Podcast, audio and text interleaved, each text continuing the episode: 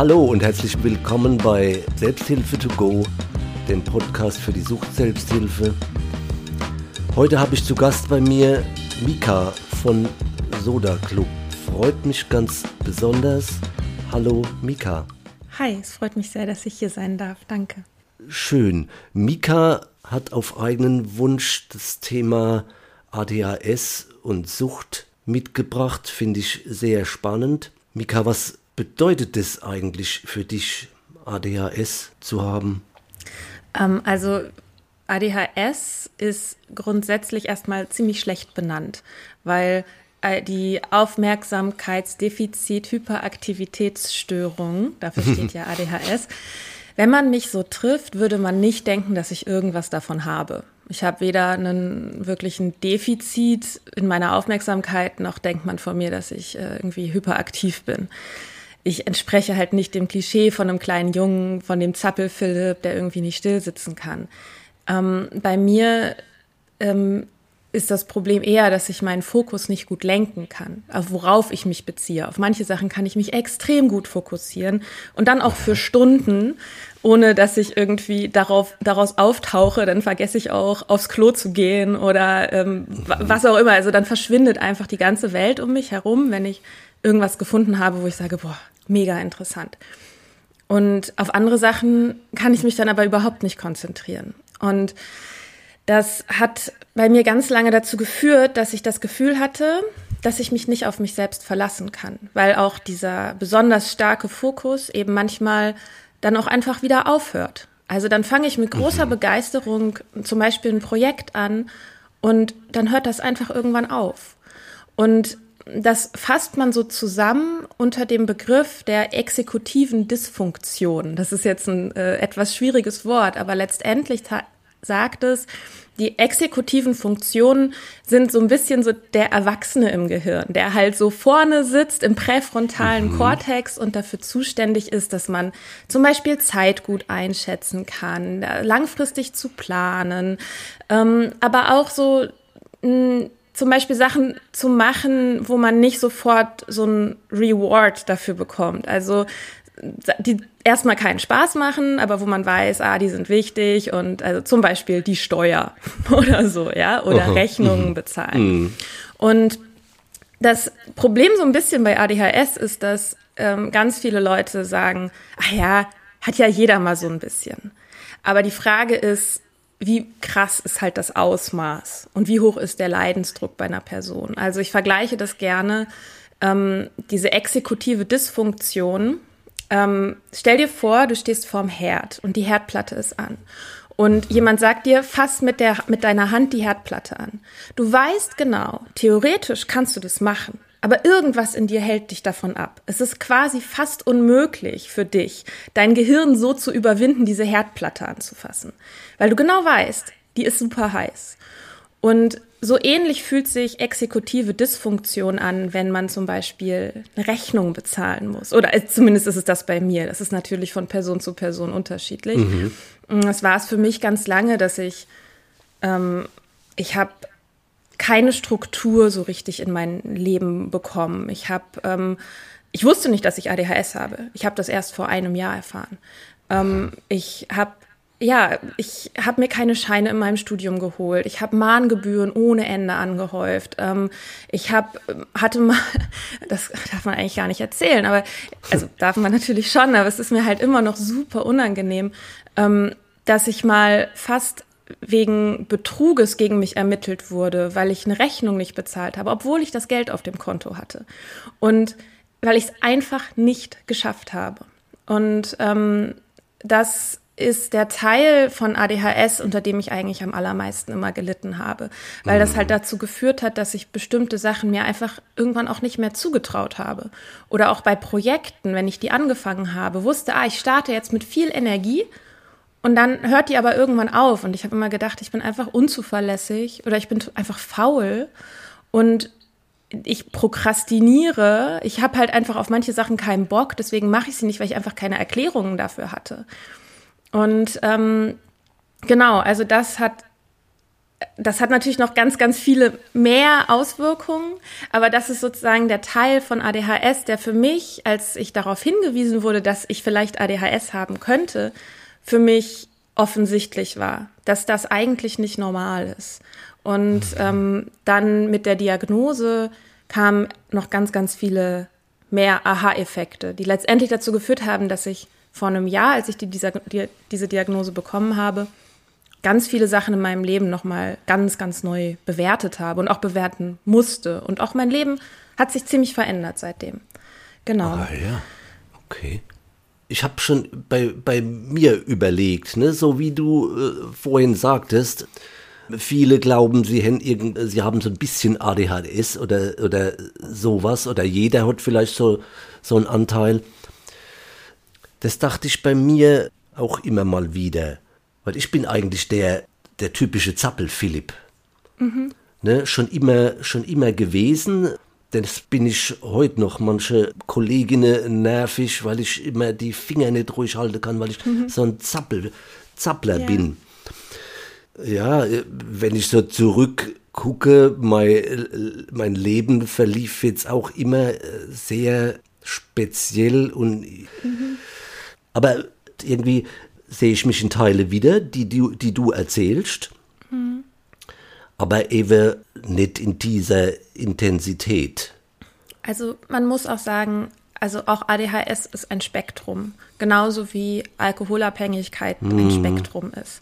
Und unter manchen Sachen leiden Menschen mehr als andere. Zum Beispiel ist ein Aspekt von diesem schlecht Zeit einschätzen zu können, ähm, dass das Problem, was die meisten Menschen, die ich kenne, haben, die ADHS haben, ist, dass sie halt immer zu spät kommen.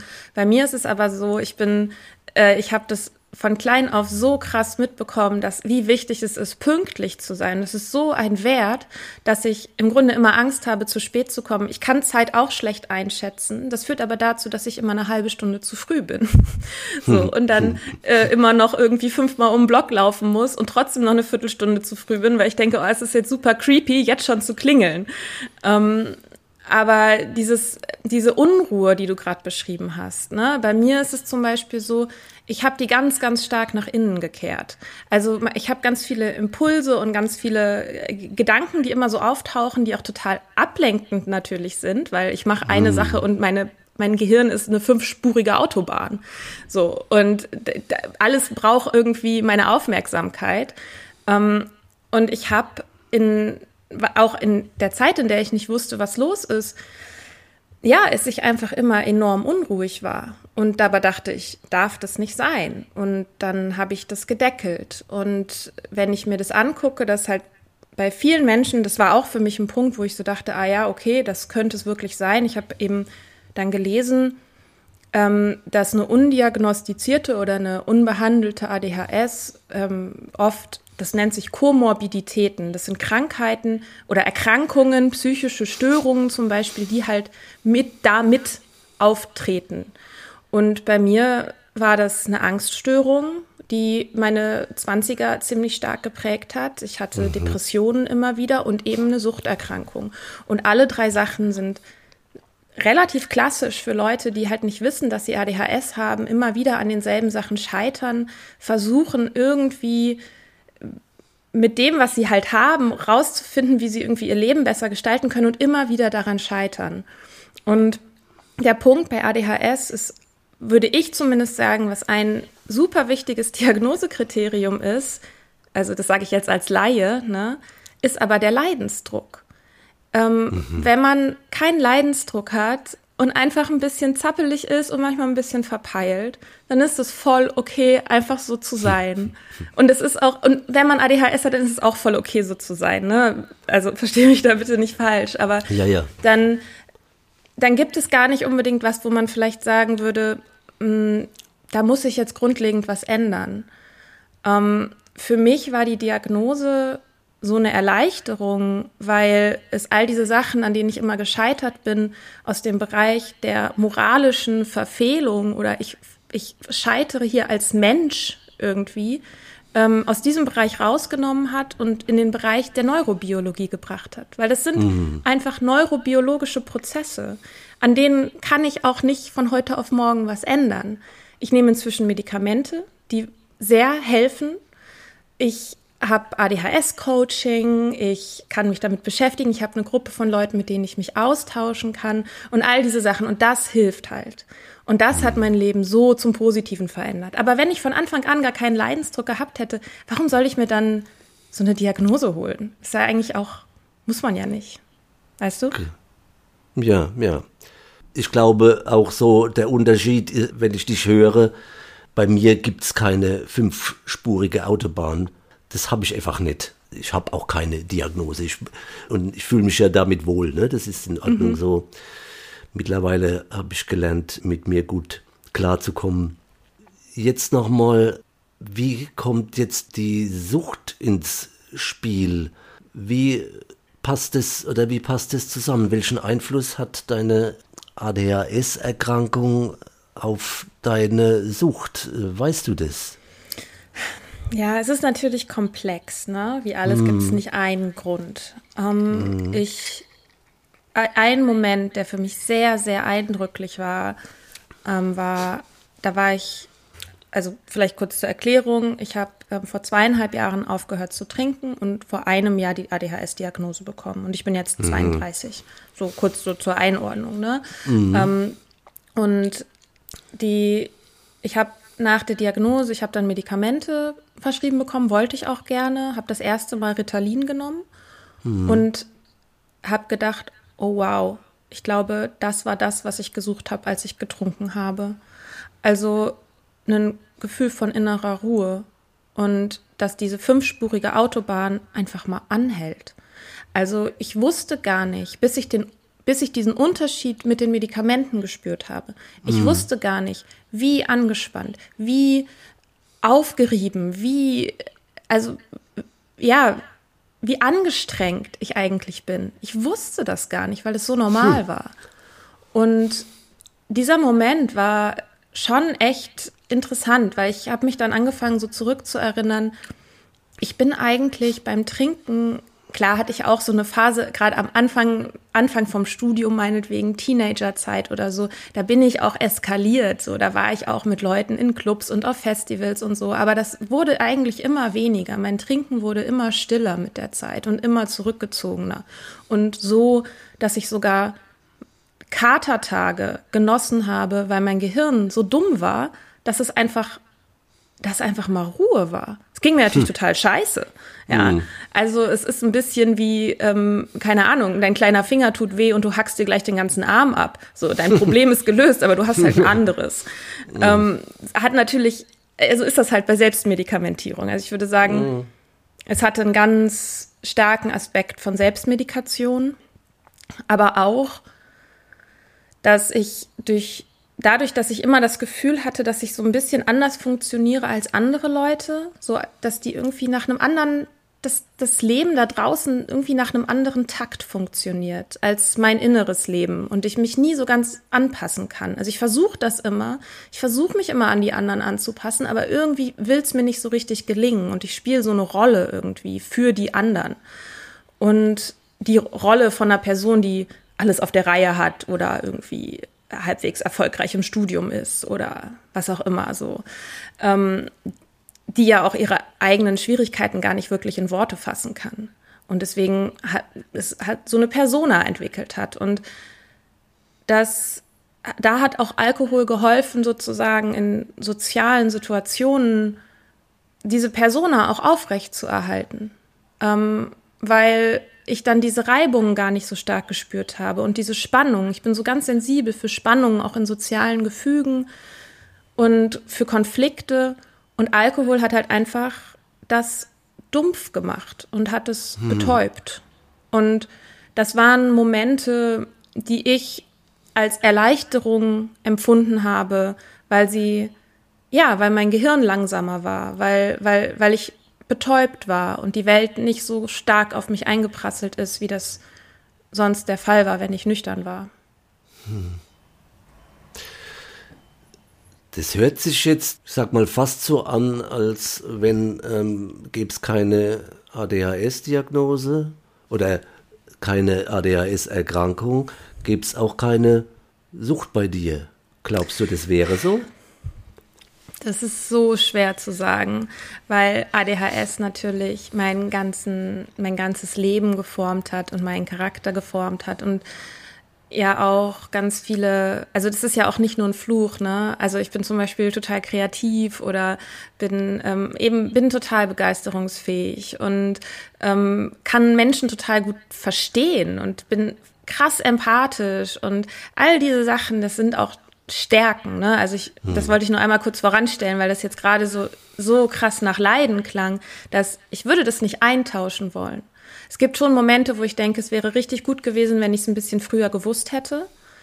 Ähm, wo ich auch sagen würde, ich war auch zum Beispiel in der Therapie und da hätte man schon mal auf den Gedanken kommen können. Es wird halt in Frauen oft nicht erkannt, eben weil ich, weil sie sich stärker deckeln, weil sie es mehr verstecken können und so.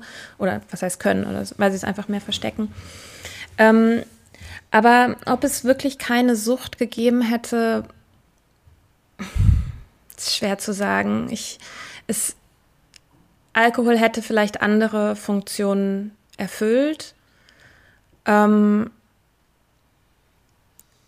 aber ich bin letztendlich, also ich bin auch, das klingt jetzt wahrscheinlich irgendwie ein bisschen zu abgehoben oder so, aber eigentlich bin ich auch dankbar für die Erfahrung der Sucht, weil ich so viel gelernt habe. Also ich würde es nicht eintauschen wollen. Ähm, das war ganz viel Leid und das war mhm. richtig, richtig schlimm. Mhm. Aber ich habe durch den Prozess des Nüchternwerdens so viel über mich gelernt und letztendlich auch, auch, auch von der ADHS ja auch erst erfahren. Ähm, das heißt, ich habe eigentlich, ja, dem Nüchternwerden habe ich einfach so viel zu verdanken. Das heißt, es ist, ich fände es eigentlich sogar ziemlich traurig, wenn ich also wenn ich keine ADHS hätte und, kein, und diese ganzen Sachen nicht durchlebt hätte, das wäre eigentlich ganz schön traurig. Ähm, aber ob ich das gehabt hätte, wenn quasi mein Gehirn ein bisschen normaler gewesen wäre, keine Ahnung, das ist echt schwer zu sagen. Aber ich glaube, es ist wichtig, trotzdem auch zu sagen, dass es ähm, auch Studien gibt, die da einen sehr starken Zusammenhang ähm, nachweisen. Also es viele, viele Menschen, die wegen einer Suchterkrankung in Behandlung sind, auch Diagnosekriterien von der ADHS erfüllen. Und ähm, das war auch so der Grund, weshalb ich wollte, dass wir da auch drüber sprechen, weil mhm. das was ist, was ganz, was ganz missverstanden ist auch in der Gesellschaft, was überhaupt eine ADHS ist, wie sie sich äußert und wie man damit umgehen kann. Und das gerade im Bereich von Menschen, die eben eine Suchterkrankung haben, die sich vielleicht in diesen Beschreibungen auch wiedererkennen, vielleicht das ein Anlass ist, da mal hinzugucken. Ich will jetzt hier niemanden diagnostizieren und sagen, ihr habt alle ADHS. Stimmt natürlich auch nicht. Man kann auch ohne ADHS eine Suchterkrankung haben, natürlich. Deswegen ist es nicht wirklich zu sagen, ob ich, ja, ja, ist schwer zu sagen einfach. Mhm. Aber das ist ähm, schön, so wie du das sagst. Ne? Das, das bedeutet ja, du kannst ah, wie soll ich denn sagen, es, es gehört ja, ich muss ja irgendwann diese Teile von mir akzeptieren äh, lernen. Ne? Sei es, ne, die sucht diesen Teil von mir, dein ADHS ist ein Teil von dir und es gehört zu dir. Du kannst schon nicht gegen diese Teile irgendwie kämpfen. Das gehört zu deiner Entwicklung, du hast das sehr schön akzeptiert. Das ist, glaube ich, das braucht es zum Gesundwerden. Ich das ist, glaube ich, auch, also das Anerkennen, dass das da ist und dass mhm. das auch wahrscheinlich nicht mehr weggeht, ähm, ist mhm. äh, wichtig, um überhaupt Strategien zu entwickeln. Weil solange ich noch dagegen kämpfe, dass das überhaupt real ist, dann bin ich ja noch so krass in dieser Realitätsverweigerung. Und das ist ja letztendlich, zumindest für mich, war Sucht, war Realitätsverweigerung auf so vielen Ebenen. Ähm, und das aufzuhören, diesen Kampf letztendlich mit der Realität, der Kampf gegen den eigenen Zustand, sondern und davor zu kapitulieren und zu sagen, ja, okay, das ist jetzt. Das so und ich muss das nicht sofort bewerten, aber ich muss anerkennen, das ist jetzt. Und dann erst kann man von da losgehen, wo man ist. Man kann nicht von einem Punkt losgehen, wo man gar nicht ist. Ich kann mein Leben nicht so führen, als hätte ich keine ADHS. Ich kann mein Leben nicht so führen, als hätte ich keine Suchterkrankung gehabt, weil ich an diesen Punkten nicht bin. So, ich bin an dem Punkt. Ich bin zweieinhalb Jahre nüchtern und ich bin sehr stolz darauf und ich gehe weiter diesen Weg und ich kann an, ne, und ich erkenne an, ich habe jetzt, ich weiß seit einem Jahr, dass ich ADHS habe und manchmal ist es richtig scheiße und manchmal ist es auch cool. Ähm, aber ich muss anerkennen, dass es gerade da ist, bevor ich irgendwas machen kann. Hm. Ja, was du sagst, ist ja jetzt nicht unbedingt so ganz typisch ADHS oder ganz typisch Sucht, sondern es sind ja im Prinzip, ne, ja, so ist das Leben. Ja, das ist so, leider ist ne? das so. Ja. So mit dem, ne, manchmal ist es scheiße und manchmal ist es toll. Mhm. Ne? Aber also ich glaube, wo vielleicht auch ADHS und Sucht auch noch m, eine Verknüpfung haben, ähm, ist, dass also letztendlich ist mein Gehirn chronisch unterversorgt mit Dopamin. Und Dopamin ist nicht das Wohlfühl-Ding, was immer gesagt wird, nicht das äh, der Wohlfühl-Neurotransmitter, sondern es ist der Motivationsneurotransmitter. Dopamin ist dafür da, dass wir die Motivation haben, etwas zu tun und etwas zu lernen zum Beispiel. Und das es gibt in dieser Welt sehr, sehr viele Quellen von, ich sag, ich nenne das gerne so leeres Dopamin. Also fünf Stunden auf Facebook scrollen oder so. Alles ist darauf ausgelegt, dass wir so kurze, schnelle ähm, Belohnungseffekte haben. Und das ist natürlich auch was, wo Sucht eine Rolle spielt, dass man die kurzfristige Befriedigung von einem Bedürfnis darüber stellt, was der langfristige Lebensplan eigentlich ist. Also im Englischen würde man sagen, dieses Delayed Gratification, ne? also dieses Marshmallow-Experiment zum Beispiel, wo man so Kinder hat und dann legt man zwei Marshmallows, ein Marshmallow hin und sagt, du kannst entweder das eine jetzt essen oder du wartest 20 Minuten, dann kriegst du zwei. Und ähm, ADHSler wären definitiv auf der Seite derjenigen, die das eine Marshmallow jetzt wollen weil was interessiert mich das von später? Ja, und da gibt es auch ähm, Studien oder also es gibt auch Experimente von Menschen, die halt in einer Sucht stecken, wo sie ähnlich aufgebaute Experimente machen. Die machen dann nicht das mit den Marshmallows und den Kindern, aber es ist so ein ähnliches Prinzip dahinter. Und dass halt Menschen, die in der Sucht stecken, eben auch viel eher auf das Kurzfristige fixiert sind. Wer eine Sucht erlebt, kann das nachfühlen. Ja? Mhm. Ähm, und insofern glaube ich auch, dass an der Stelle ADHSler etwas anfälliger sind, in sowas reinzurutschen, weil sie sozusagen schon von vornherein so ein bisschen von ihrer Gehirnchemie, ähm, ja, eben wie so ein Defizit an der Stelle haben und dann eben schnell, ja, Fast Food oder Alkohol, mhm. andere Drogen und so weiter, mhm. spielt sicherlich auch eine Rolle. Mhm. Und ist dir bewusst, wo du deine Erkrankung, wo kommt die her? Ähm, gibt es da äh, eine Idee? Also es gibt verschiedene, also erstmal ADHS ist in den meisten Fällen angeboren oder verbunden mit einer Verletzung am Gehirn. Also der präfrontale Kortex, wo diese exekutiven Funktionen sitzen, was mhm. ich erklärt habe, dieser Erwachsene, das ist ja ein sehr neuer Teil des Gehirns und der ist auch sehr anfällig für Störungen. Und es gibt zum Beispiel Theorien, dass es ähm, Verletzungen ähm, im Mutterleib zum Beispiel schon sind, wo irgendwie da, also wo dieser Teil gestört wird. Es wird, also klassifiziert ist es als ein Teil einer, also es ist eine Entwicklungsstörung. Da, wo mhm. andere Leute ähm, eben diese ganzen Fähigkeiten nach und nach ausbilden, je älter sie werden, da hängen ADHSler hinterher. Ähm, es, es gibt eine starke genetische Komponente. Es ist ganz, ganz klassisch, dass ähm, zum Beispiel Eltern, die ähm, ein Kind haben, das ADHS hat, das in der Schule zum Beispiel auffällig wird und dann kriegt es die Diagnose und plötzlich stellen die Eltern fest, oh, ich habe ja genau dieselben Probleme wie mein Kind und plötzlich mhm. auch feststellen, oh ja, ich habe auch ADHS. Also das ist so, das hört man ganz, ganz oft. Also es gibt eine ja. starke genetische Komponente. Ähm, es gibt keine erworbene ADHS in dem Sinne. Also es ist keine psychische Störung zum Beispiel, an der man irgendwann im Laufe seines Lebens erkrankt, also wie man an einer Depression erkranken kann oder so, sondern es ist also viel stärker sozusagen auf dieser neurobiologischen Entwicklungsebene. Wo das genau bei mir herkommt, ist super schwer zu sagen. Also ich kann ähm, in meiner direkten Familie gibt es niemanden, der diagnostiziert ist. Ich es gibt ein Familienmitglied, das allerdings schon gestorben ist, wo ich sagen würde, wenn ich es von irgendwo habe, dann wahrscheinlich von da. So, also der, da, da, da sehe ich so ganz, ganz, ganz viele Sachen angelegt. Ähm, aber ja, mhm. also ich glaube schon, dass ich ähm, dass es in meiner Familie auf jeden Fall ist.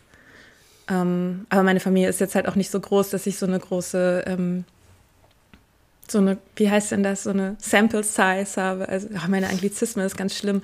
Also die, der Pool von Personen, wo ich ja. das angucken kann, ist einfach ja. nicht so groß. Und ja. deswegen gibt es so ein, zwei Leute, wo ich so denke, ja, das, da könnte es auf jeden Fall herkommen. Genau. Mhm. Ja, wo kommt dann die Alkoholgeschichte her? Ne? Wenn, also, ne, wenn man jetzt, naja, als ADHSlerin, sagt man mal so über den Daumen, ist ein dein Risiko an der Sucht zu erkranken so in etwa um 20 Prozent erhöht gegenüber Normalos, sage ich mal. Gut, aber dann bleibt ja noch ein relativ großer Teil übrig. Und ähm, mhm. wie kommst du zu deiner Sucht? wie habe ich die eigentlich gekriegt? Ja. Ähm, also, ja, ich kann ja einfach mal so ein bisschen meine Geschichte nachzeichnen. Mhm. Ähm, also meine Trinkgeschichte.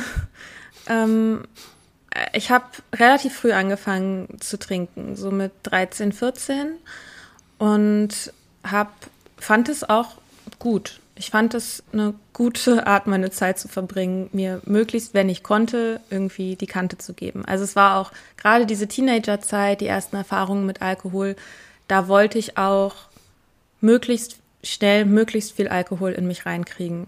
Und ähm, das, ich habe viel mit älteren Leuten abgehangen, die so, ja, die, die halt vielleicht schon 16, 17 waren oder so, zum Teil auch noch ein bisschen älter, wo ich im Nachhinein so ein bisschen sagen würde, schon komisch, wenn man so als 19, 20-jähriger Typ mit einer 13-Jährigen abhängt. Wenn das meine Freunde machen würden, würde ich denken, äh, geht's eigentlich noch? Suchst dir doch vielleicht mal Leute in deinem Alter. Naja, aber äh, ja, ich, ich, fand das, ich fand das gut. Es hat irgendwie dazu geführt, dass ich mich erwachsener gefühlt habe, als ich war. Es hat mhm. ähm, diese Spannungen abgebaut. Es hat mir geholfen, mich zugehörig zu fühlen. Ähm, und es war ja auch einfach total normal. Also ähm, ich muss in letzter Zeit so oft, ich weiß nicht, ob du den ähm, Singer-Songwriter Götz Wiedmann kennst, der hat eine, ähm, äh, der, der hat eine Zeile in einem Lied, ähm, wo er singt, ähm, nie wieder fand ich die Ekstase meiner Behrensen Apfelphase. ähm, okay. da muss ich in letzter Zeit manchmal. Gibt es also, das immer noch? Das gab es bei uns äh, schon. Also in meiner Jugend gab es das auch und Echt? ich habe das auch getrunken. Wo ich mir im Nachhinein denke, so, oh.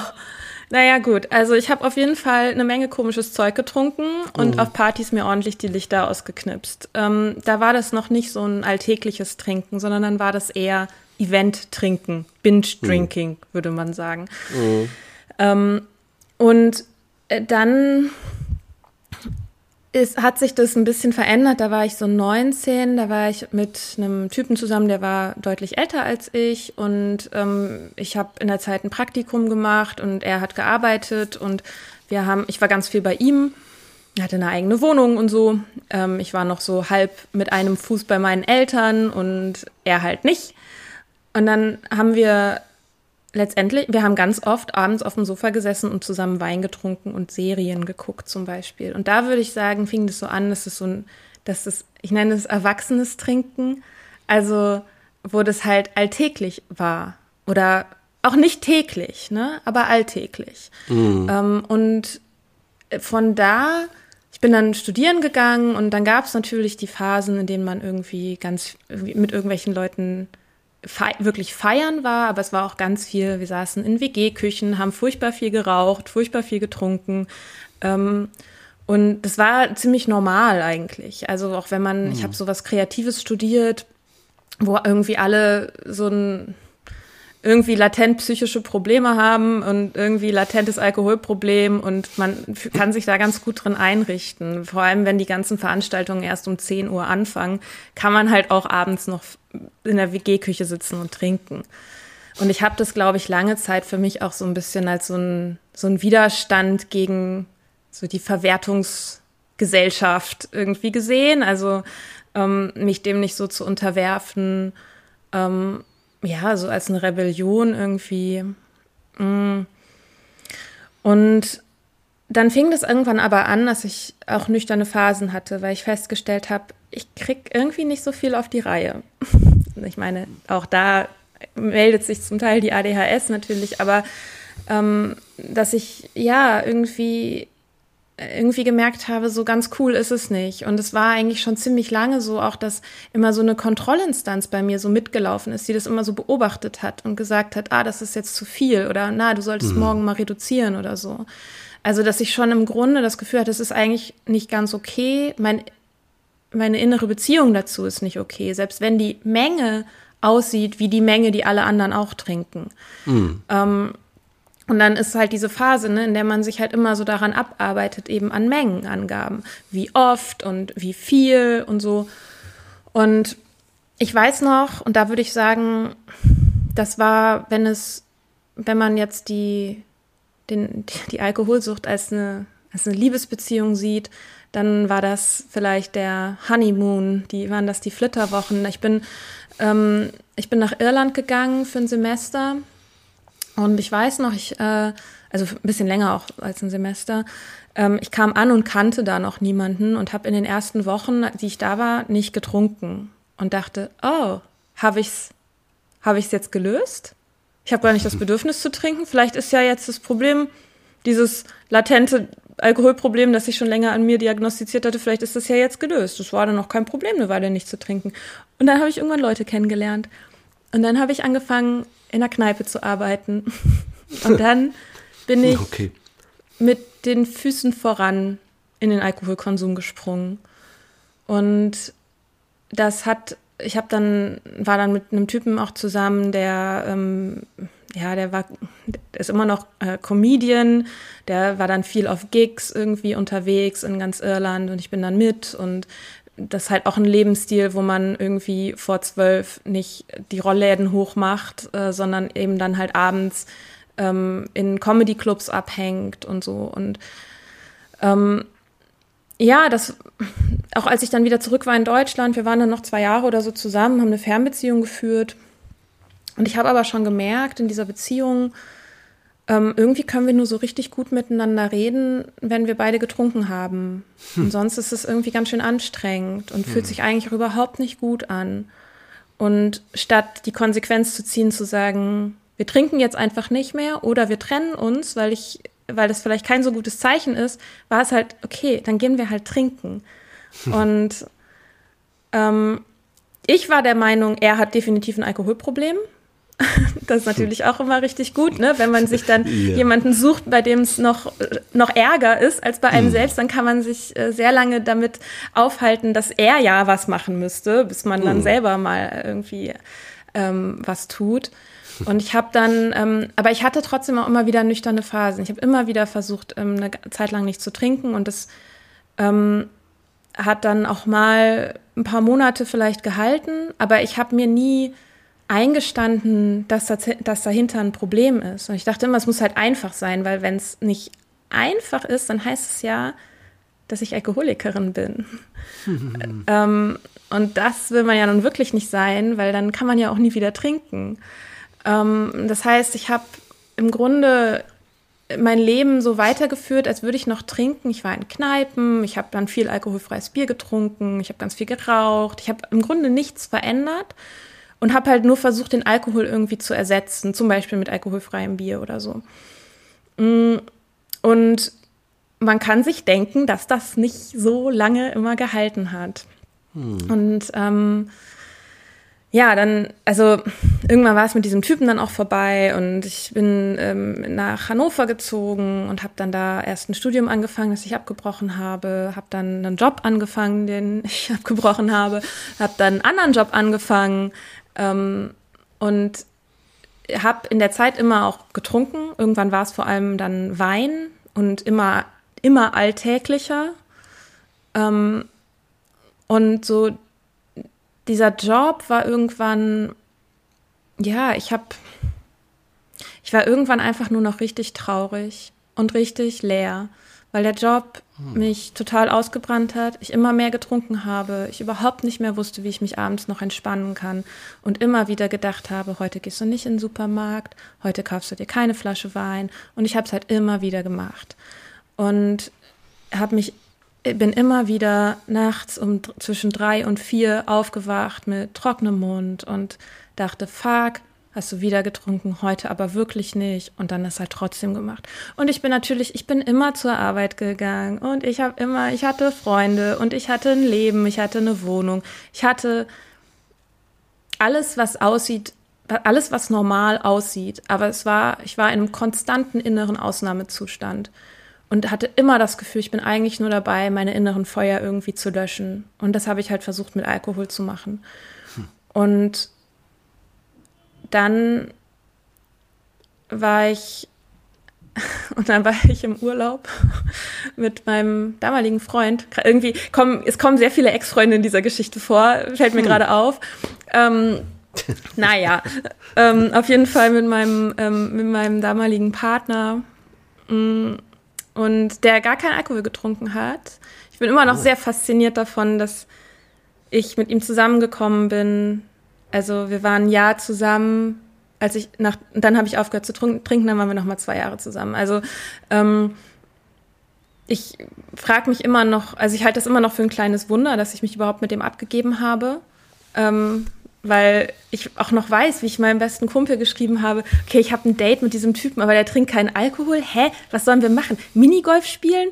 So, also was will der? Was will der? Will der? Will der mit mir ins Museum oder was? Was machen Leute eigentlich so? Ne? Und ähm, also weiß ich auf jeden Fall noch so. Und dann aber so, ja, bin ich, ähm, mh, mm, war ich eine Zeit lang einfach draußen aus diesem Rad, in dem ich irgendwie war und aus diesem selbstgemachten Gefängnis, was ich mir da so über Jahre hinweg aufgebaut habe. Und hab, war super krass erkältet, hab, ähm, war, wir waren in Griechenland am Fuße des Olymps ähm, in so einem komischen Resort. Ich wollte unbedingt auf den Olymp steigen, war dann halt super krank und konnte nicht, lag die ganze Zeit im Bett, hab vor mich hingesiecht und habe dann angefangen, mir so ganz viele Hörbücher anzuhören übers Trinken oh. und übers Aufhören. Und ja, das war am 28. September 2019 ist mein Geburtstag, also mein Sober-Geburtstag. und äh, das war genau da in Griechenland, an diesem, da am Olymp. Genau. Hm. Das ist die Geschichte. Oh, das ist ja richtig. Oh, könnte man einen Film davon drehen, ne? So ähm, naja. richtig schwülstig. schwülstig, oh Gott, das war, das war jetzt keine Absicht. Äh, nee, aber das, das, das, ist doch äh, ne, super. Also wie manche Dinge so, so laufen. Nee, verstehe das jetzt bitte nicht falsch, das schwülst. ich ziehe poetisch vor. Okay, oh ja, stimmt. Das wäre die bessere Wortwahl gewesen. Ja. Und, und dann, ne, ich sag mal, ne, ich bin ja der, der aus dem klassischen Suchthilfesystem kommt Ne, bist du dann zu dem Suchberater in Griechenland gegangen? Wahrscheinlich eher nicht so wirklich. Oder wie, ähm, ne, äh, wie wird man nüchtern, sagst du immer so schön. Weil das, ist, das war ja nur, ähm, okay, das war der, der erste Schritt. Ja, der zweite Schritt ist nicht zu trinken. Ne? Also ich war, während ich noch getrunken habe, war ich ein, zwei Mal bei einer Suchtberatung Ah ja. Aber das hat irgendwie nicht verfangen. Ähm, also da sieht man aber schon, dass ich eigentlich wusste, dass ich ein Problem habe. Mhm. Weil keiner geht einfach mal so, weil er sonst nee. nichts zu tun hat, zur Suchtberatung. Mhm. Sondern da steht immer ein Leidensdruck hinter. Ähm, mhm. Aber es hat, ja, hat irgendwie nicht, weiß ich nicht. Also ich habe mich ganz, ganz viel damit beschäftigt. Ich habe ganz viel gelesen, ganz viel gehört. Ich habe ganz viel Podcasts gehört, weil für mich der Punkt war, ich hatte, ich hatte nie eine Vision davon, wie ein Leben ohne Alkohol schön ist.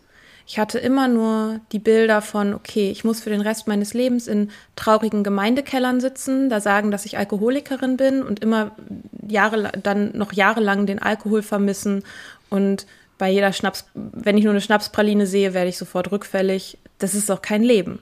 So, das war mein Bild davon, vom trockenen Alkoholiker-Dasein. Ähm, und hatte auch irgendwie so dieses Bild so, ja, aber das sind irgendwie ja auch nur alte Männer, die da, die irgendwie so, so ein Problem haben.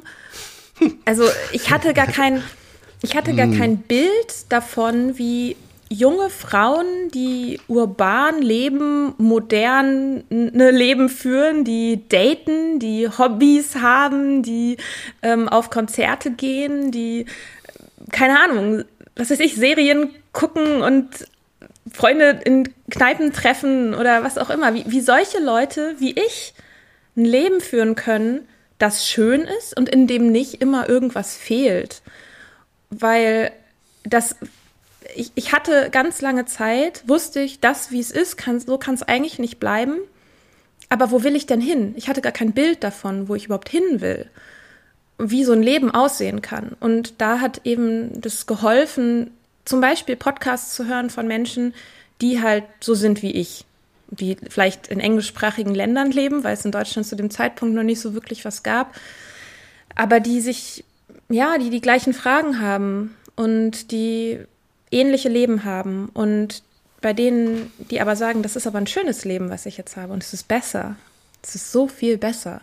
Und das war letztendlich auch, ich habe dann angefangen, ein bisschen auch darüber zu bloggen. Darüber habe ich die Mia kennengelernt, die war schon ein bisschen eher dran und hat darüber gebloggt. Und ähm, dann haben wir uns so über Social Media, über Instagram irgendwie so erst gegenseitig gefolgt. Irgendwann habe ich ihr mal geschrieben, weil ich sie irgendwie super cool fand. Und ähm, dann haben wir uns getroffen und ich habe sie gefragt, ob sie einen Podcast machen will. Mm, und da war ich ehrlich, also ganz schön krass. Also als ich sie das gefragt habe, war ich erst ein halbes Jahr nüchtern. Ne? Also mm. das, wo ich auch schon mal zu ihr gesagt habe, super krass, dass sie sich überhaupt darauf eingelassen hat. Ähm, aber naja, gut, ich war sehr überzeugt und offenbar sehr überzeugend. Ähm, und das ist auch der Anlass für Soda Club, weshalb wir das überhaupt machen. Weil genau das uns auch geholfen hat. Also Stimmen zu haben, die uns auch im Alltag begleiten, die von, ja, einfach Personen, die, die ein nüchternes Leben führen und zeigen, wie das aussehen kann. So und nicht als Vorbilder in dem Sinne, dass wir jetzt alles super richtig und super toll machen, aber wir uns halt mit Fragen beschäftigen und die viele andere Leute auch beschäftigen und die aus so einer Perspektive eben der Nüchternheit. Und das hat auf jeden Fall auch sehr, sehr geholfen. Also der, der Soda Club sozusagen, die Beschäftigung daran ist natürlich auch ein extra Punkt von Accountability. Also wenn ich jetzt, also ich sage mal so, wenn ich jetzt trinken wollen würde, also ich will nicht trinken, ne, aber ich, wenn ich es wollte, dann hätte ich vielen Menschen viel zu erklären. Also, und ich glaube, das ist auch der Punkt, wo ich sagen würde, es wäre cool gewesen, wenn ich eher in Selbsthilfegruppen gegangen wäre. Ich habe damit erst zwei Jahre, nachdem ich aufgehört habe zu trinken, bin ich das erste Mal bei AA aufgeschlagen.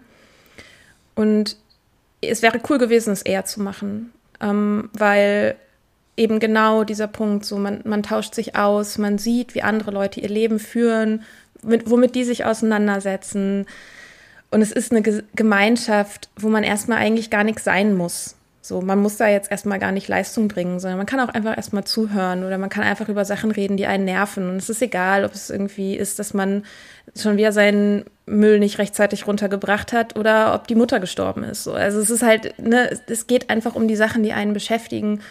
Und ich bin im Nachhinein, würde ich sagen, habe ich sehr viel von dieser Arbeit auf mein Umfeld ausge, also auf meine Freunde und Freundinnen die haben viel getragen in der Zeit. Und da bin ich sehr dankbar, dass sie das gemacht haben. Ähm, Im Nachhinein würde ich sagen, ähm, wären bestimmte Sachen an anderen Stellen besser aufgehoben gewesen. Aber also ich bereue das jetzt nicht oder so, ne? Mm, es war ja. halt, wie es war, aber ähm, das, ich kann das, das ich sage das, weil ich das jedem nur ans Herz legen kann, jeder nur ans Herz legen kann, das auszuprobieren. Mm. Auch wenn man schon eine Weile nüchtern ist, wie das bei mir war. Ja, ich bin jemand, der nicht an Zufälle glaubt. Mhm. Ne? Und ich glaube auch nicht, dass ähm, deine Geschichte oder der Zeitpunkt deines, ähm, ich sag mal, des, des, des Beginns deiner Selbsthilfekarriere, der, ähm, denke ich, der war äh, auch kein Zufall, sondern der hat, der hat Gründe, warum das so lief und warum das, warum du erst zu dem Zeitpunkt zur Selbsthilfe findest und sie dann aber auch nutzen kannst und sie gut findest, weil ne, ich kenne ja viele, die ähm, große Schwierigkeiten haben mit gerade EE. Also die Selbsthilfe funktioniert nur dann, wenn ich in einem gewissen Stadium der Genesung bin, mich da befinde, dass ich das überhaupt ähm, für mich als hilfreich erachten könnte. Weil es ist ja so, wie du vorhin schon mal sagtest, das ist, äh, ähm, ich muss eine große Schwelle überwinden, das ist schwierig äh, und dann kommt es darauf an, was, was äh, passiert, wenn ich über die Schwelle gehe. Wen treffe ich dort, was sehe ich da? Und wenn ich diese Bereitschaft noch nicht habe, die, äh, also Dinge zu sehen, die mir, also eher so dieses Gemeinsame, was mir letztendlich helfen kann, ähm, anstatt dieses eher Trennende zu sehen. Das ist, glaube ich, von dem Grad der Genesung abhängig, also wo ich mich befinde. Weil es, unter Umständen geht es eben schief, da gehe ich dort hin und ähm, finde es nur grauslich. Ne? Alle Vorurteile sind bestätigt ähm, und ich kann nicht erkennen, dass es dort irgendwas Hilfreiches für mich gibt obwohl es äh, zum anderen Zeitpunkt dorthin gegangen hätte es das gegeben. Ja, ja, ich denke auch, dass ähm, deswegen finde ich genau solche Projekte, auch das, was du jetzt machst, oder das ist ja auch, also ne, ein ähnlicher Ansatz, ne, auch was wir mit dem Soda Club machen, so gibt es halt inzwischen in Deutschland ja auch einiges, dass einfach gezeigt wird, dass es halt auch vielfältig ist und dass Genesung auch vielfältig sein kann und dass es nicht den einen geraden Weg geben muss ähm, und nicht das eine Dogma, das man immer befolgen muss. Also nicht trinken ist schon wichtig, ja, aber hm. sonst, ähm, ja mein Gott, ne, also kann man auch zum Beispiel Online-Meetings, das ist halt auch was, was ähm, so blöd das klingt, also ein positiver Effekt der Pandemie ist, dass es zum Beispiel bei, also ich weiß nicht, wie es in Bezug auf andere ähm, Träger ist, aber es bei AA gibt es auf der Website ganz, ganz viele Online-Meetings, auch internationale Online-Meetings und so. Mhm. Ähm, ich habe das Glück, dass ich sozusagen in einer Stadt lebe, wo ich darauf jetzt erstmal nicht angewiesen bin, weil ich schon genug vorm Bildschirm sitze und mir das wichtig war, tatsächlich mal wieder mit Menschen in einem Raum zu sein. Ähm, und ja, das, ich kann das aber gut nachvollziehen, was, ich, was du gerade gesagt hast, ne? dass es dass man, wenn man noch sehr, ich sag mal, fragil ist vielleicht, sich auch schnell abgeschreckt fühlt. Und da ist es dann zum Beispiel hilfreich, wenn man weiß, dass es nicht überall gleich ist und dass nicht jedes Meeting überall gleich ist und dass es einfach auf die Leute ankommt, die da sind und aber auch, dass man, und das ist meine Erfahrung, das auch rausholt, was man rein tut. Das ist halt der Punkt bei Selbsthilfe. Es geht um ein Selbst und es geht um Eigenstä also ein Stück weit auch sich Eigenständigkeit zurückzuholen, Selbstbestimmung auch zurückzuholen und auch Verantwortung zu übernehmen für die eigene Genesung. Und dazu gehört es eben auch, dass man ja guckt, dass man Sachen ausprobiert und guckt, was für einen funktioniert. Ähm, und zum Beispiel, ich habe auch festgestellt, naja, manchmal gibt es Meetings, ja, vielleicht, wenn ich da am Anfang reingegangen wäre, so, dann sitzt man da, weiß ich nicht, wirklich ganz stereotyp irgendwie mit drei alten Männern. Und das ist aber auch schön, weil die Perspektiven auch spannend sind. Und diese, dieser Spruch von AA, oder ich weiß nicht, also es gibt AA ist ja voll von so Sprüchen, ne? so von irgendwelchen komischen Weisheiten, die von irgendwo zusammengeklaubt sind. Deswegen sage ich immer, es ist von AA, aber keine Ahnung, woher es eigentlich ist. Aber ähm, take what you need and leave the rest. Also nimm, was du brauchst und lass den Rest liegen. So, du musst nicht, wenn da Sachen sind, die dir nicht gefallen, dann musst du nicht sofort in die Opposition gehen und alles daran jetzt scheiße finden. Du kannst auch gucken, was daran finde ich denn vielleicht aber gut und dir das rausnehmen. Keiner verpflichtet dich dazu, 100 Prozent allem zuzustimmen. In keinem Programm, weder bei den anonymen Alkoholikern noch in irgendeiner anderen Gruppe, kann dir das jemand nehmen, dass du sagst, äh, nee, kann ich überhaupt nichts mit anfangen. So, aber umso schöner ist es, wenn, wenn man sich dann auf das konzentrieren kann, womit man aber was anfangen kann. Weil dann ist man manchmal überrascht, aus welchen Ecken da irgendwie Weisheiten und Denkanstöße und Hilfe auch kommt. Ja, da bin ich ganz bei dir. Dazu fällt mir eine alte Geschichte ein.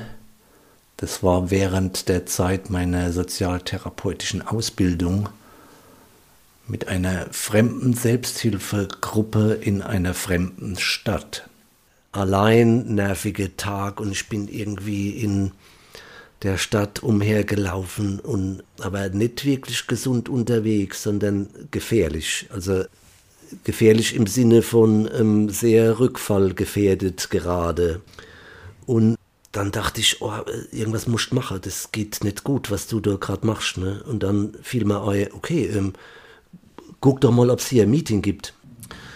Und dann bin ich tatsächlich auch noch ein bisschen zu, zu spät, weil es fiel mir spät ein, kam dann glaube ich so fünf, acht ging es los, kam dann so fünf nach acht als Fremder in dieses Meeting. Das war total klasse, war die beste mhm. Idee, die ich äh, hätte haben können. Ne, die Suchtdruckgeschichte, die war verflogen und es war einfach, es war einfach gut.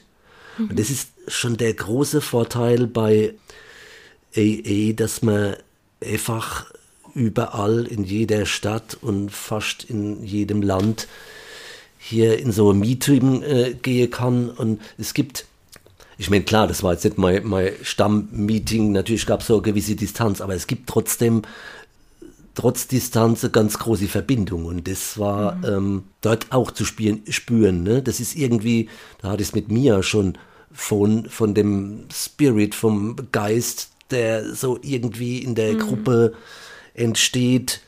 Ja, das fand ich klasse. Aber das ist natürlich auch, man muss ähm, so weit sein, dass man das für sich so nutzen kann und natürlich auch entsprechende Erfahrungen gemacht habe. Aber es ist also, wie du sagst, ich bin letztendlich, bin ich für meine Genesung, ab einem gewissen Punkt bin ich für meine Genesung verantwortlich. Da kann ich nicht mehr sagen, ich habe es nicht gewusst, sondern irgendwann weiß ich es. Und darin liegt ja auch also ganz viel Schönheit und auch Freiheit, wenn man weiß, dass es keine äußeren Umstände gibt, die einen zum Trinken bringen können, sondern also man kann also nichts, was jetzt im Außen passiert, kann, kann mich dazu bringen, zu trinken. Ich kann aber dafür sorgen, dass ich selber nicht an einen, innerlich an einen Punkt komme, an dem ich trinken will. Weil sobald ich an dem Punkt bin, an dem ich trinken will, kann plötzlich jeder äußere Umstand mich zum Trinken bringen. Ähm, und ich glaube aber auch, dass das, was du gesagt hast, dass du einfach so in ein Meeting gehen kannst, das ist für mich, ich hatte so lange so ganz doll Berührungsängste und habe mich nicht getraut, auch so ein bisschen soziale Ängste und einfach irgendwie irgendwo hinzugehen und wer weiß, wer dann da ist. Und ähm, ich glaube, dass es wichtig ist, selbst wenn man nicht für immer ins Meeting gehen will, ist es gut, die einmal diese Hemmschwelle abgebaut zu haben. Also einfach, weiß ich, bei AA würde man sagen, es braucht sechs Meetings sollte man man sollte ungefähr sechsmal irgendwie da gewesen sein, um sich eine Meinung zu bilden. Ich stimme dem auch zu. Ich finde es immer ein bisschen mhm. komisch, wenn Leute einmal in einem Meeting waren und dann sagen, ja, ist nichts für mich. So, ja, mhm. probier ein paar, probier ein paar aus, geh ein paar Mal hin. Ähm, und dann kannst du es immer noch scheiße finden. Aber der Vorteil ist, dann ist die Hemmschwelle abgebaut. Das heißt, du kannst es scheiße finden und wenn du, und selbst wenn du heute nicht strugglest, wenn du in drei Monaten strugglest oder in fünf Jahren, wenn du diese Hemmschwelle einmal abgebaut hast, dann steht dir dieser Raum offen. Dann kannst du da immer hingehen. Und das ist für mich der Grund auch gewesen, zu sagen, ich will diese Hemmschwelle auch aktiv abbauen, weil ich möchte, dass diese Räume mir offen stehen.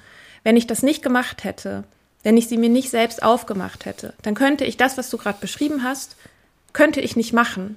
Hm. Könnte ich nicht in einer akuten Stresssituation, in einer akuten Drucksituation, auch noch in einer fremden Stadt sagen, ach, ich könnte ja eigentlich ins Meeting gehen. Das, die Möglichkeit habe ich dann nicht. Die Möglichkeit habe ich erst, wenn ich mir diese Räume erschlossen habe. Und das halte ich für super wichtig. Man kann das immer noch Kacke finden, so, ne? Gar keine Frage. Aber es ist ein weiterer Baustein, auf den man bauen kann. Ja, unbedingt. Aber natürlich bleibt es ja nicht aus. Also das war jetzt kein einfacher Schritt, ne? trotz alledem. Hm.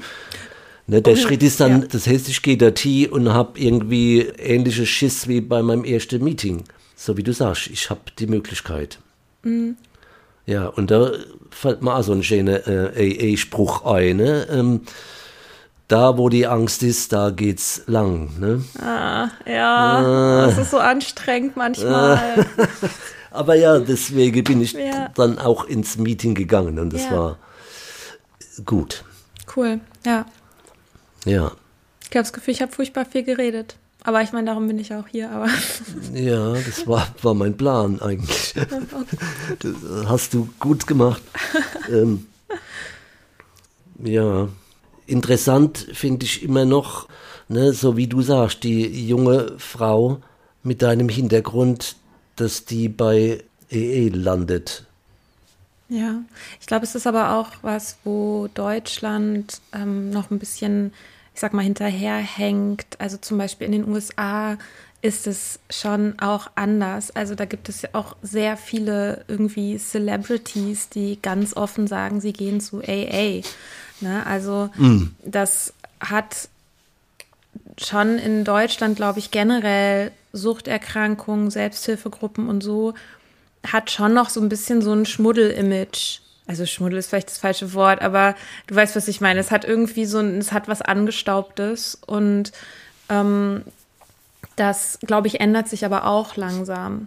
Und mhm. das kann sich halt, das ist zumindest mein Ansatz, dass, naja, ich kann halt als Frau einmal zu AA gehen, sagen, oh, hier sind ja nur Typen und dann wieder und dann wegbleiben. Dann wird aber die nächste Frau, die da ankommt, und wenn die nächste Frau das auch macht und dann die nächste auch, ja, dann kommt halt keine. So, also das heißt, es ist da da auch zu bleiben und das mal eine Zeit lang auszuhalten, ähm, ist unter Umständen schon hilfreich. Ähm, und naja, gut, mit der Anonymität, ne, das, also klar, das ist natürlich schon, ich verstehe, warum diese Tradition existiert und ich finde es auch insofern ähm, auch gut und wichtig, ähm, dass insofern zu ehren, dass das, was an den Tischen passiert, an den Tischen bleibt. Ist ja auch völlig klar. Ähm, aber ich halte nicht so viel, ja, ich, ich persönlich halte nicht so viel von der Anonymität, weil ähm, ich sagen würde, dass es eben da, zu, zu dem Stigma irgendwie beiträgt. Und das muss jede Person für sich selbst entscheiden. Ich ähm, habe das halt so entschieden, wie ich das entschieden habe, dass ich halt öffentlich darüber spreche ähm, und auch mit meinem Gesicht da stehe und so. Mm. Ähm, aber ja, also eben weil, weil es für mich ein Stück weit da, da auch eine Tradition von AA ist ja die Botschaft an andere AlkoholikerInnen weiterzutragen. Das ist auch eine Tradition. Und dieses Botschaft weitertragen ist für mich persönlich wichtiger als meine eigene Anonymität. Dabei ist aber ja natürlich völlig klar, dass ich niemals für AA sprechen kann oder wollte oder das, also geht ja gar nicht. Es gibt ja gar keinen, es gibt ja gar keine, es gibt ja gar keine hohe Instanz oder gar kein, da, also es ist ja alles, ja, es ist ja komplett ich würde sagen strukturlos, das stimmt irgendwie auch nicht, aber es ist ja dieses seltsame Konstrukt einfach, was völlig ohne Hierarchien auskommt. Deswegen wäre es völlig absurd, als Person zu sagen, ich spreche jetzt hier für AA oder so. Ich mhm. spreche als Person, die da hingeht, immer mal wieder. Aber damit spreche ich nicht für die Organisation so. Mhm. Ähm, ich gehe ja auch manchmal ins Kino und spreche nicht fürs Kino. Also, keine Ahnung. Na gut, aber es gibt schon sehr charismatische Mitglieder, die auch sehr aktiv waren und ja, einen sehr großen Einfluss äh, haben. Ne? Die, das heißt, wenn die was sagen, dann hat es schon gewischt, dann werden die gehört und respektiert. Die, okay, die habe ich noch nicht getroffen. Ehrlich? nee. Aber macht ja nichts. Kann ja, das ja auch, kann ja auch von Ort zu Ort unterschiedlich sein. Und, ne? Wenn du dich überregional etwas engagierst oder du äh, irgendwie mittätig wärst, dann kriegst du quasi diese, die Koryphäe okay. dann am ja. Okay, also, die gibt es bei AA mit Sicherheit.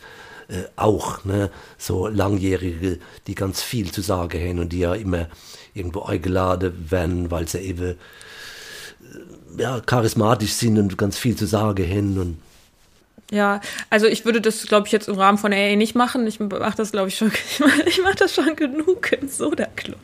Also, ne, da kann ich mich ja auch nicht frei von machen. So, das ist ja, zum Beispiel, ja. das ist ja, das ist ja auch was, ne, dass man, also natürlich ist es auch, wenn man so einen Podcast hat und das Thema für sich so erschließt, also also frei von Ego bin ich da auf jeden Fall auch nicht so, ne? Und da mhm. muss man mhm. auch immer ein bisschen gucken, dass man dann nicht anfängt, aus Versehen zu lügen. Also wenn Leute einem zuhören und sich irgendwie auch vielleicht an einem so ein Stück weit orientieren oder so, dann auf der einen Seite natürlich diese Verantwortung, die nehme ich sehr, sehr, sehr, sehr ernst. Hm. Ähm, und gleichzeitig muss ich es auch ernst nehmen, ehrlich zu bleiben. So. Und äh, weil sonst kann es einfach, also sonst kann man es halt knicken, sonst kannst du es halt auch gerade gleich selber lassen. Also wenn man nicht, wenn man so zum Beispiel so einen Podcast hat oder so und dann nicht wirklich ehrlich ist ähm, oder irgendwie die Schwierigkeiten unter den Teppich kehrt oder so, dann hat dann am Ende auch keiner was davon, weil dann lebt man mhm. irgendwie eine, eine Idealversion von Genesung, die es aber einfach nicht gibt, weil mhm. zur Genesung gehört es dazu, dass es schwierig ist und dass man struggelt und dass man auch vielleicht auch zweifelt. Ähm, so und sich übernimmt und überarbeitet. Das passiert mir zumindest regelmäßig. Ähm, genau. Ähm, und dann geht es halt darum, dann ehrlich zu sein. Und darum geht es ja letztendlich in den Gruppen auch. Ne? Ähm, Unbedingt, ne? Die Ehrlichkeit. Ich denk, ja, ich hätte ja mal gesagt, das ist ja oft gern so, ey, also so, so, so sehe ich das, so typisches Markezeichen von EE oder von der von der A-Gruppe überhaupt, dass ähm, dass da eine große Ehrlichkeit gibt, dass wirklich ja, die Dinge erzählt werden, wie sie sind und eher nicht so sehr beschönigt, sondern dass es oft sehr offen ist und sehr ehrlich. Mhm. Das ist, ähm, das ähm, glaube ich, in hohem Maße so. Ja. Ja. Ja, nochmal zu, ey, ey, wie ist denn deine Schrittearbeit so? Gab's da was? Oh, bis jetzt, ehrlich gesagt, also ah, noch schon. nicht so. Ich hätte schon, also ich bin schon so ein bisschen auf der Suche nach, einem, nach einer Sponsorin. Ah, das fände ich schon gut, gut mhm. weil ich nicht so richtig, ich würde die Schritte gerne durcharbeiten. Mhm. Ich habe, ähm, als ich angekommen bin bei AA, da hatte ich das Gefühl, okay, den ersten Schritt, den, den verstehe ich was heißt, den kann ich? Also den mache ich regelmäßig. Die Kapitulation. Also mhm. mein Leben war, ich konnte mein Leben nicht mehr meistern, als ich noch getrunken habe. Und ich kann nicht trinken. So, ich, das, also natürlich könnte ich, das würde mein Leben zerstören. Ähm, und davor sozusagen zu kapitulieren, immer wieder zu wissen, dass der Alkohol mehr Macht hat als ich. Sobald ich ihn getrunken habe, sind die Machtverhältnisse einfach gibt, also kann man gar nicht mehr von Verhältnissen sprechen. Wird, mm. wird es schiefgehen. So. Und das habe ich verstanden. Ich weiß auch, dass es was ist, was man immer wieder vielleicht auch verstehen muss, dass es nicht ein abgeschlossener Prozess ist. So, ich mache da jetzt an den einen Schritt den Haken dran, zack, kommt der nächste. Aber da, da hatte ich aber auf jeden Fall das Gefühl, so ich habe, ich kann das, ich verstehe, was damit gemeint ist. Mhm. Dann der zweite Schritt, ich muss den einmal eben googeln. Da hatte ich nämlich letztens ein Aha-Erlebnis, aber jetzt habe ich es gerade kurz vergessen. was war denn, weißt du es gerade zufällig, was der zweite Schritt ist? Boah, auch nicht, ne? Nee, ich, ich gestehe, so. ich müsste es auch wissen. ähm, ah, ich habe ihn. Ah ja, genau. Oh, ja. Wir kamen zu dem Glauben, dass eine Macht größer als wir selbst uns unsere geistige Gesundheit wiedergeben kann. Das ist der zweite Schritt. Genau. Und damit habe ich ganz lange gehadert und ich habe Angst, dass ich jetzt ein riesengroßes Fass aufmache, aber ich versuche es kurz zu machen. und zwar diese höhere Macht, diese Macht größer als ich selbst. Da hatte ich immer meine Probleme mit. Auch bevor ich zu AA bin, dachte ich immer, was wollen die immer mit ihrer höheren Macht? Das nervt. Mhm. Ähm, ich bin in einer sehr pragmatisch wissenschaftlich orientierten Familie aufgewachsen die nicht besonders spirituell ist. Und ich war mhm. auch lange nicht wirklich, also konnte ich mit Spiritualität, habe ich das alles für ziemlichen Quatsch gehalten und dachte so, ah, ja, macht ihr mal mit eurem Universum, aber interessiert mich nicht. Und das hat sich verändert mit dem Nüchternwerden, weil ich das tatsächlich, und es hat eine Weile gedauert, bis ich das so sagen konnte. Das, das war eine spirituelle Erfahrung, nüchtern zu werden. Und mhm. ähm, dieses, deswegen habe ich das vielleicht auch vorhin ein bisschen so in der Art, wie ich das erzählt habe, ne, so am Fuß des Olymps liegen und irgendwie krank sein und da so, das, so war das Gefühl. Es war das Gefühl, dass da was Höheres ist. Und ähm, das ist auch was, was ich, wenn auch, was ich auch in Gruppen fühle, ähm, in denen es keine Ansprüche daran gibt, perfekt zu sein oder richtig zu sein, sondern in dem, in der die einzige Voraussetzung ist, der Wunsch mit dem Trinken aufzuhören. Ähm, also wo man sich um einen gemeinsamen Mangel herum versammelt und wo alle ihre, wo alle sich aufmachen. Und mhm. da fühle ich, da, da fühle ich so eine Energie, die schon was ist, was größer ist als ich selbst. Das kann ich mir nicht selber geben. Ich kann nicht zu Hause in meinem Zimmer sitzen und dieses Gefühl haben und diese Energie fühlen. Die ist nur da. Und das war eine Erkenntnis, auch dieses, ich lege Zeugnis ab. Ich, ich komme dann an, ich fange dann an, auch wirklich diese religiösen Wörter im Kopf zu haben. Das ist für mich eine heilige Erfahrung. Ich bin nicht religiös, ne? Aber es fühlt sich heilig an und ich es ist wie ja Zeugnis abzulegen. Also ich spreche über mich selbst vor anderen ähm, und mache damit Dinge real und sichtbar und habe Zeuginnen von meinem eigenen Leid oder meinem Kampf oder auch meiner Freude. Und das ist ähm, das, das war eine Erkenntnis, die hatte ich bei AA, war, ah, okay, ich glaube, ich habe den zweiten Schritt jetzt ein bisschen besser verstanden.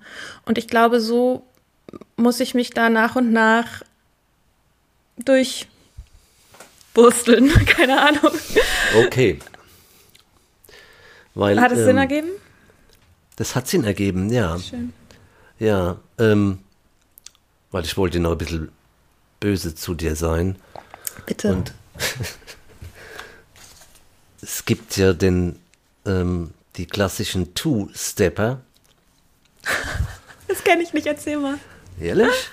nee, ich weiß ja nicht. Nee, ich hätte jetzt, das Böse war daran, dass du quasi so ein klassischer Two-Stepper bist. Offenbar. Also das heißt, die Two-Stepper machen im Prinzip den ersten Schritt. Ja. Springen dann ähm, gerne ähm, direkt weiter zum zwölften Schritt. Ne? Und ich lese dann kurz vor, nachdem wir als Ergebnis dieser Schritte ein spirituelles Erwachen erlebt hatten, versuchten wir diese Botschaft an andere Süchtige weiterzugeben mhm. und unser tägliches Leben nach diesen, diesen Prinzipien auszurichten. Ja, das bin ich. 100%ig. Ich habe den ersten Schritt gemacht und dann hatte ich sofort massives Sendungsbewusstsein und genau. dachte, ich will das jetzt allen erzählen. Ja, das. Oh mhm. ja, genau. Aber ja. ich fülle inzwischen, ich sozusagen die Schritte von zwei bis elf, die fange ich ja langsam an so aufzufüllen. Sehr gut. Also, ne, ich, ich, bin ja gar nicht, ne, ich bin ja nicht der, der, was weiß ich, der äh, AA-Fürsprecher oder ähm, ne, ich bin schon für die Vielfalt und finde ähm, ganz viele Gruppen gut. Ne? Ich habe ja das Glück, hier in viele Gruppen reinschnuppern zu können und habe ähm, viele tolle Gruppen erlebt. Ne? Habe auch schon ganz tolle Guttempler erlebt, wo ich erst so, ne, das hat, da hat mich der Name irgendwie abgeschreckt. Guttempler mhm. und Orden und dachte ich, oh. Mhm. Ne, was ist ja ähnlich bei EE wird auch gern, oh, oh, wenn man das Programm durchliest, oh, das ist ja irgendwie sowas wie eine Sekte, das ist ja merkwürdig. Mhm. Ne, das ist, äh, höre ich öfter auch von professioneller Seite, die so ihre Schwierigkeiten mit EE haben. Mhm. Ja, Na gut, auf jeden Fall haben wir jetzt festgestellt, dass die Mika die Two-Stepperin wäre. Mhm. Aber, aber du machst es gut. Danke. Ne, das, ne, du bist ja quasi die professionelle Two-Stepperin. Das gab es ja. äh, zu dem Zeitpunkt, wo ich das erste Mal hörte. Ähm, ja, ich glaube, da hat noch niemand an Podcasts gedacht, ne? dass man also die, das Two-Steppen so professionalisieren kann. okay. Ich ja. muss aufpassen, dass ich nicht so sehr böse werde. Nein, das also ich, ne, gar nicht. Alles gut. Ja. Na gut. Aber jetzt haben wir wieder ein großes Statement für die ähm, A-Gruppen, auch von dir. Sehr gut. Ja, und aber auch, also das vielleicht so zum Schluss, auch ein ganz großes Statement dafür, sich selbst die eigenen Ressourcen zusammenzusuchen. Also Wahrheit ist ja immer was, was sich aus vielen Aspekten zusammensetzt. Es ist nicht, es gibt nicht die eine Quelle, die einem die eine Wahrheit und dann ist man fertig. Sondern es gibt, und das ist was, was ich im Zuge der Genesung lerne und immer wieder auch lernen muss, ist, dass es eben nicht, es gibt nicht den einen Weg, was richtig zu machen. Es gibt nicht das eine Programm, das für dann für immer funktionieren muss, sondern Sachen können sich verändern, Einstellungen können sich verändern. Meine Einstellung zum Beispiel hat sich in Bezug auf viele Sachen verändert, in Bezug zum Beispiel auf das Wort Alkoholiker, Alkoholikerin. So habe ich mich am Anfang gar nicht nennen wollen. Inzwischen habe ich kein Problem mehr damit.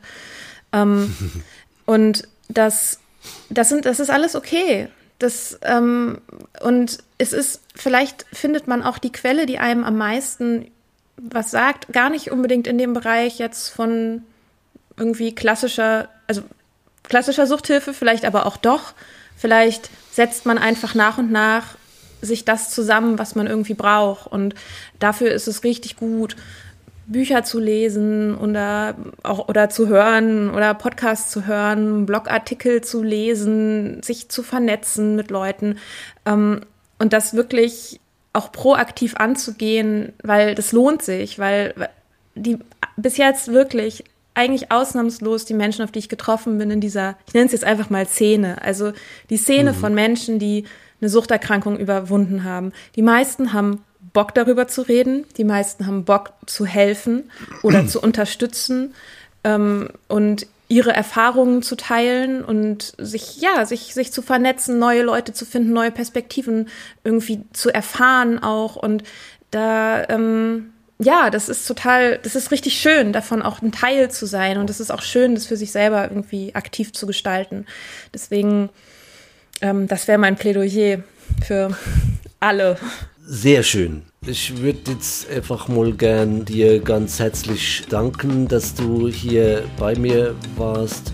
Ja, das ähm, war sehr inspirierend. Vielen Dank für deine Ehrlichkeit, deine Worte. Freut mich total, dass du hier warst. Danke dir. Ich habe mich sehr gefreut, dass ich hier sein durfte.